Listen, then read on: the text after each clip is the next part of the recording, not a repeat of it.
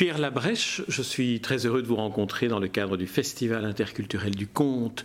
Euh, nous sommes à Montréal et c'est le Festival du conte du Québec. Euh, chaque fois, je, confonds de Québec et du Québec. Alors, euh, Pierre Labrèche, vous, vous êtes un, un conteur avec une particularité, c'est que vous êtes un vrai homme de lettres dans les deux sens du terme homme de lettres. Alors, dites-nous les deux sens. Ben, je suis homme de lettres parce que j'utilise la parole et puis j'écris beaucoup de choses pour m'exprimer. Je suis homme de lettres parce que je suis facteur aussi, depuis 25 ans. Que je me promène sur la rue, que je me promène sur les trottoirs, et puis que je rencontre des gens sur les balcons qui me racontent des histoires. Et puis cette particularité-là, ben, je m'en sers euh, au quotidien dans mon travail de compteur aussi. Alors, on va parler du deuxième aspect d'abord, puisque c'est ce qui vous inspire d'une certaine manière. Les, histoires, alors les, gens viennent, viennent vous, raconter comme ça parce que vous êtes le, le, courrier finalement. Les gens viennent pas nécessairement spontanément raconter, mais au fil des ans, moi j'ai eu un parcours que je fais euh, de façon régulière, donc je suis toujours au même endroit, je finis par rencontrer du monde. Et puis ces gens-là, avec certaines de ces personnes-là, j'ai tissé des liens au fil des, au fil des mois, au fil des, années aussi, à certains moments.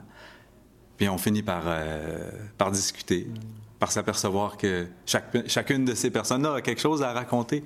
Les gens ont des vies qui sont singulières, les gens ont des vies qui euh, partent dans toutes les directions. Et puis ça, ça me fascine toujours.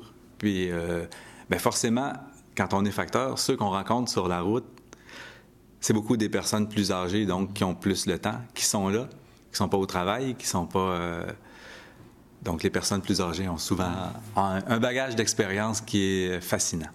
Et le fait que ce soit des personnes plus âgées, est-ce que cela peut vouloir dire aussi qu'ils vous racontent des histoires qu'on leur a racontées à eux? Euh, Ça pourrait arriver, mais en fait, c'est plutôt leur vie dont ils me parlent. Après ça, moi, je prends toutes ces histoires-là que j'entends. Euh, des fois, je vais reprendre des choses assez complètes de ce qu'on me raconte. Mais d'autres fois, je vais en traficoter des bouts, je vais réaménager, je vais bricoler les histoires avec un paquet de, choses qui m'ont été racontées. Euh, parce que, bon, euh, ça n'a pas été mentionné, mais je vis pas à Montréal. Moi, je vis euh, dans une région qui est au nord du Québec. Et puis, c'est une des dernières régions pionnières au Québec. Les gens qui sont arrivés, les Blancs qui sont arrivés pour peupler l'Abitibi, il y en a qui sont encore vivants, sont arrivés dans les années 30 puis sont encore vivants. L'Abitibi, c'est une région dans laquelle il y a eu une sorte de ruée vers l'or euh, en 1930, c'est bien ça? Ben ouais, plus ou moins. Mais vous avez raison quand vous parlez de ruée vers l'or. En fait, il y a deux Abitibi. Il y a une partie qui est plus rurale, agro-forestière, qui s'est développée euh, plutôt à partir de 1910, et une partie minière à partir des années 30. C'est sûr qu'avant nous autres, les Blancs, il y avait des gens qui étaient là, les Algonquins et Anishinaabe, qui étaient là depuis 6000 ans. La, présence de leur passage, la présence de leur vie sur le territoire, ce qui a été euh, noté, ça, remonte à 6000 ans. Et de ces Algonquins, de ces habitants d'origine, vous avez aussi des, traces dans ce qui vous est raconté? Peu. J'ai peu de traces de, de la vie des Anishinaabe. J'ai quelques, quelques histoires dont, j'ai entendu parler, mais pas de, pas de témoignages directs, malheureusement. Puis en même temps, ben, je pense que c'est à eux aussi de raconter leur histoire, leur façon de voir cette histoire-là. Moi, je raconte surtout donc, je raconte surtout donc euh, à partir de l'arrivée de nous autres, les Blancs, la colonisation d'un territoire de, où il n'y avait rien d'autre que du bois, de la forêt. Puis les gens sont arrivés, puis ils ont créé un pays neuf à partir de. qui a même pas 100 ans. Le village où je vis, moi, va fêter son centenaire dans 8 ans. c'est vrai que pour des Européens, c'est toujours un peu, un peu étonnant de voir cette histoire qui est une, vraie histoire, mais qui est très courte encore. C'est une histoire qui est très courte encore, oui. Et puis, je veux juste revenir sur le, le partage d'un territoire avec les Algonquins. Euh, moi, quand je raconte la vie de chez nous, j'essaie de raconter la réalité. Je fais pas tellement de contes fantastiques, je fais plutôt des récits de vie ou des légendes. Et puis, je me plais souvent à dire que ce que je fais comme travail, ça va en parallèle avec ce que d'autres font comme travail chez les Anishinaabe. Et puis que je pense que tranquillement, on apprend à essayer de vivre ensemble sur un même territoire. Il y a des bouts qui se font, il y a des avancées qui se font. Et puis ça, je pense que c'est positif. Puis je pense qu'à travers la parole, si on peut arriver à croiser nos paroles, nos histoires, ben on va avancer, on va faire un grand bout ensemble. Mm. Puis ça, je pense que c'est positif. Alors j'aimerais que vous me racontiez comment, comment vous faites à partir du moment où vous avez récolté des histoires pour, pour, les, pour les écrire, pour vous les approprier. comment se fait le processus, même en prenant un exemple si vous voulez Le processus va souvent se faire... Euh, ben, je, je, vais avoir une idée, premièrement. Il y a des choses qui me sont racontées, je vais avoir une idée, je vais me dire, ah, ça, ça serait une belle histoire cette vie-là dont on, me parle, ça serait une belle histoire. Je vais souvent imaginer cette histoire-là. Ensuite, je vais essayer de l'écrire, essayer de la bonifier en, en y mettant des images plus fleuries, en y mettant des mots, en y mettant des émotions aussi. Puis après ça, ben, j'essaie d'en faire une vraie histoire, donc de la raconter comme un vrai bout de vie. Est-ce que vous vous souvenez de la première fois où, cette espèce de, miracle s'est passé, où quelqu'un tout d'un coup vous raconte une histoire et vous vous dites, tiens, je vais la retenir, cette histoire, et en faire quelque chose? Euh, Je me souviens pas précisément, non, du moment où ça s'est passé pour la première fois. Ce que je me souviens, par contre, c'est de cette espèce de Waouh! Ici, c'est une belle histoire. Ici, c'est quelque chose d'intéressant.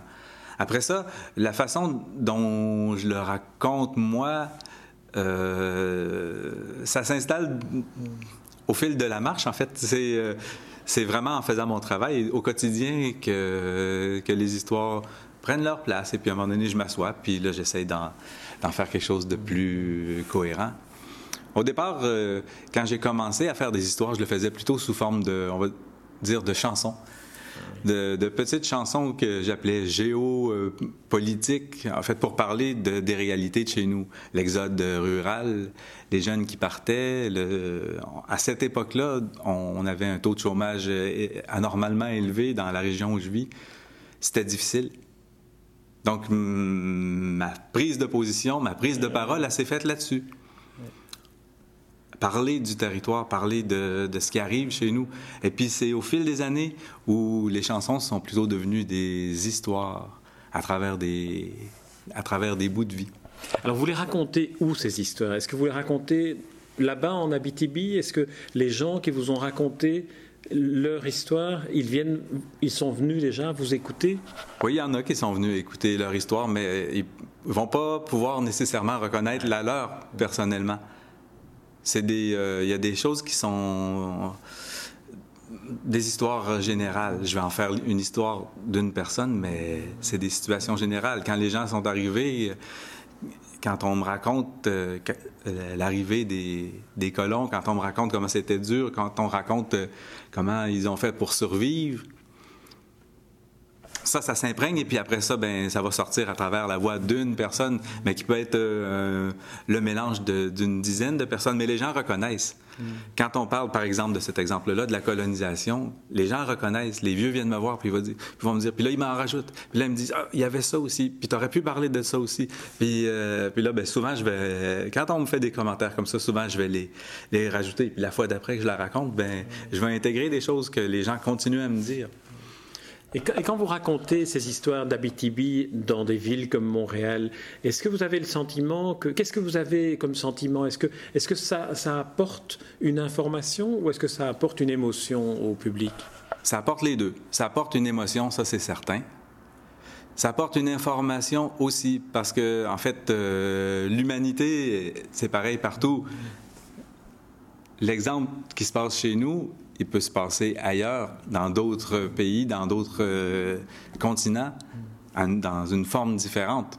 Mais l'humanité, c'est la même partout. Donc, l'information va passer à travers ça, mais l'émotion, beaucoup. Euh, en fait, ce que ça, veut dire, c'est que moi, je vis dans une terre où tout était possible, puis où on a fait quelque chose. Puis tout est encore possible. En fait. Puis ça, c'est universel. Alors comment ça vous est venu de, vouloir raconter ces histoires? J'imagine qu'au début, vous n'étiez pas conteur, vous étiez facteur d'abord, et puis après, vous êtes devenu conteur. Est-ce que vous vous souvenez de, la manière dont, ça s'est passé? À un moment donné Vous vous êtes dit, tiens, je vais faire euh, de, ces histoires un, deuxième métier Bien, comme je le disais tantôt, au départ, ça prenait des formes de, chansons ou de textes euh, plus poétiques. Oui, mais je veux dire, le, moment où vous vous êtes dit, tiens, je, vais faire ça, comment ah quelle, est, quelle, est, la raison pour laquelle, d'après vous, vous êtes devenu le, chanteur ou bien le conteur de ces histoires-là? Parce que tout le monde aurait pu euh, les écouter et puis, mm. puis passer son chemin. L'envie de les partager, l'envie de la rencontre aussi, de partager ces bouts de vie-là avec, avec les autres. C'est comme ça que c'est venu.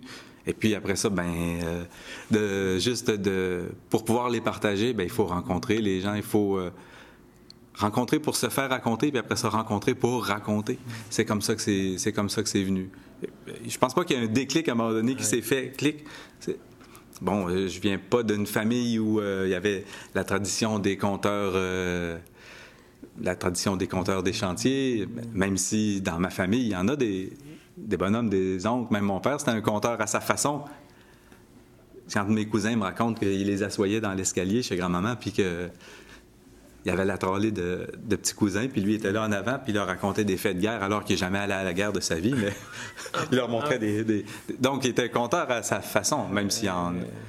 Donc, cette parole-là, ce goût de partager la parole, ce goût de partager aussi l'histoire. Moi, dans ce que je fais, je m'aperçois, puis on dirait que je m'en aperçois en le faisant, c'est le témoignage d'une histoire qui est en train de s'écrire chez nous. Il y, a, eu toutes sortes de choses qui se sont passées dans la, les dernières, dans la dernière centaine d'années, qui sont particulières dans le sens que on a amené, on a amené des gens d'un peu partout à travers le Québec, mais aussi à travers le monde, qui sont venus s'installer dans un territoire où c'est possible, encore aujourd'hui, de devenir habitibien en étant sur, le, sur place. On devient habitibien si on s'investit dans son milieu. Il n'y a pas cet esprit fermé, il n'y a pas cet esprit... Euh, et oui, il y a l'esprit de clocher dans chacun des villages puis dans chacune des villes, mais il n'y a pas cet esprit de « non, non, non, vous autres, vous n'êtes pas d'ici, c'est encore possible d'arriver là ». Donc l'histoire a continué à se vivre l'histoire euh, avec l'immigration, euh, il y, a eu des grandes vagues d'immigration chez nous. Ce qui est étonnant pour le Québec rural. Alors l'Abitibi aujourd'hui, si vous deviez le décrire, euh, c'est quoi? C'est une région qui est une région désertifiée au niveau économique, mais, mais qui revit par le, par le tourisme ou par l'agriculture C'est quoi comme, comme, comme pays pour ceux qui ne le connaissent pas? Actuellement, c'est un pays où la prospérité économique est impressionnante par les mines. Le, prix de l'or atteint des sommets incroyables, donc toute la partie minière de l'Abitibi est florissante. Assez qu'il y a des taux d'occupation de, logements. Euh, c'est difficile de trouver un logement pour quelqu'un qui arrive dans certaines villes, dans les villes euh, minières de la région. Ça, c'est pour une partie. Puis l'autre partie, qui est plutôt agro-forestière, bien là, c'est le contraire. La forêt euh, vit des grandes difficultés économiques. Il y a des villages qui continuent à se vider des moulins assis qui ferment, ça c'est plus difficile. Mm. Puis entre les deux, ben il y en a qui sont à cheval. L'agriculture est encore belle, mais l'agriculture c'est difficile pour tout le monde à travers la, planète actuellement. Donc euh, c'est une région qui a une espèce de beauté euh, sauvage. On n'a pas de grands attraits naturels comme le fleuve Saint-Laurent et puis les bords ou le bord de mer. On est dans une région forestière, on est en plein bois. On a des villes qui sont extrêmement dynamiques, des milieux de vie extrêmement dynamiques. C'est fascinant. Peut-être parce qu'on est loin, on est dans un continent euh, excentré. Alors, si on veut qu'il se passe quelque chose chez nous, on le fait. Le, monde culturel est en ébullition. Alors ici, on est dans un, à Montréal, dans le Festival interculturel du conte. Lorsque vous racontez vos histoires euh, recueillies auprès de la population d'Abitibi à d'autres euh, publics que celui qui connaît votre, votre région, quelles sont les, réactions que, que, vous, que vous sentez, que vous ressentez? Beaucoup d'émotions, en fait, oui. Je pense que la partie émotive ressort beaucoup dans les réactions que je peux percevoir. Parce que dans, parce que dans mes histoires, il y a de, l'émotion. Il, il, y a des choses qui sont faites pour faire sourire, il y a des choses qui sont faites pour faire rigoler. Mais la vie humaine euh, est remplie d'émotions. Et puis des gens qui sont, des gens qui sont partis d'un peu partout à travers le monde pour venir s'établir chez nous, des gens qui sont partis d'un peu partout à travers le Québec pour venir euh, en Abitibi, ben, ils ont amené avec eux autres euh, des choses qui viennent de partout à travers le monde, à travers le, le restant du territoire. Donc, ce que les gens me disent, en, fait, c'est qu'il y a beaucoup d'humanité, d'humanisme dans ce que je raconte. Mais moi, je raconte la vie quotidienne. En fait, je raconte la vie au quotidien. Et à, vous entendre, on se doute bien, Pierre Labrèche, et je vous remercie pour cette interview, que vous le faites avec beaucoup d'humanité, et c'est ça qui construit l'humanisme de, la manière dont, dont, vous formulez, dont vous racontez les histoires. Vous êtes un homme de lettres par excellence. Merci, Pierre Labrèche. Ben, je vous remercie infiniment. Bonne journée.